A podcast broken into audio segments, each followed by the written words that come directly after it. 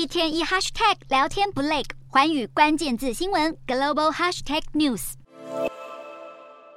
总统蔡英文出访中美洲友邦途中过境美国纽约，美国全国公共广播电台、华尔街日报、CNN、英国广播公司 BBC、法新社等外媒，甚至是印度新德里电视台以及半岛电视台等国际主流媒体。都纷纷的大篇幅报道，《华尔街日报》更形容这是台湾领导人多年来最受瞩目的美国之行。然而，中国却看得不是滋味，派出了传声筒来回应。蔡英文此行以非正式的身份低调过境美国，符合传统，但中国偏偏大动作回应，引起了国际的高度关注。中国驻华盛顿跟纽约的外交官先是召开记者会，谴责蔡英文的访问。之后还花钱动员了三辆巴士，载满抗议者尾随蔡英文车队，搞得大家都知道台湾总统到美国了。直跳脚的中国目前撂下重话，威胁若蔡英文与美国众议院议长麦卡锡接触，将会采取坚决措施来回击。但预料蔡英文回程将会在洛杉矶停留时与麦卡锡会晤。而半岛电视台也进一步分析指出，为了不想被认为是在对中国的威胁妥协或屈服，台美双方都不想完全取消麦卡锡与蔡英文的见面行程，因此才想出了以蔡英文过境造访的方式来作为折中的解决方案。蔡英文这一趟美国行登上国际舞台的同时，也让全世界再次看到了台湾的外交韧性。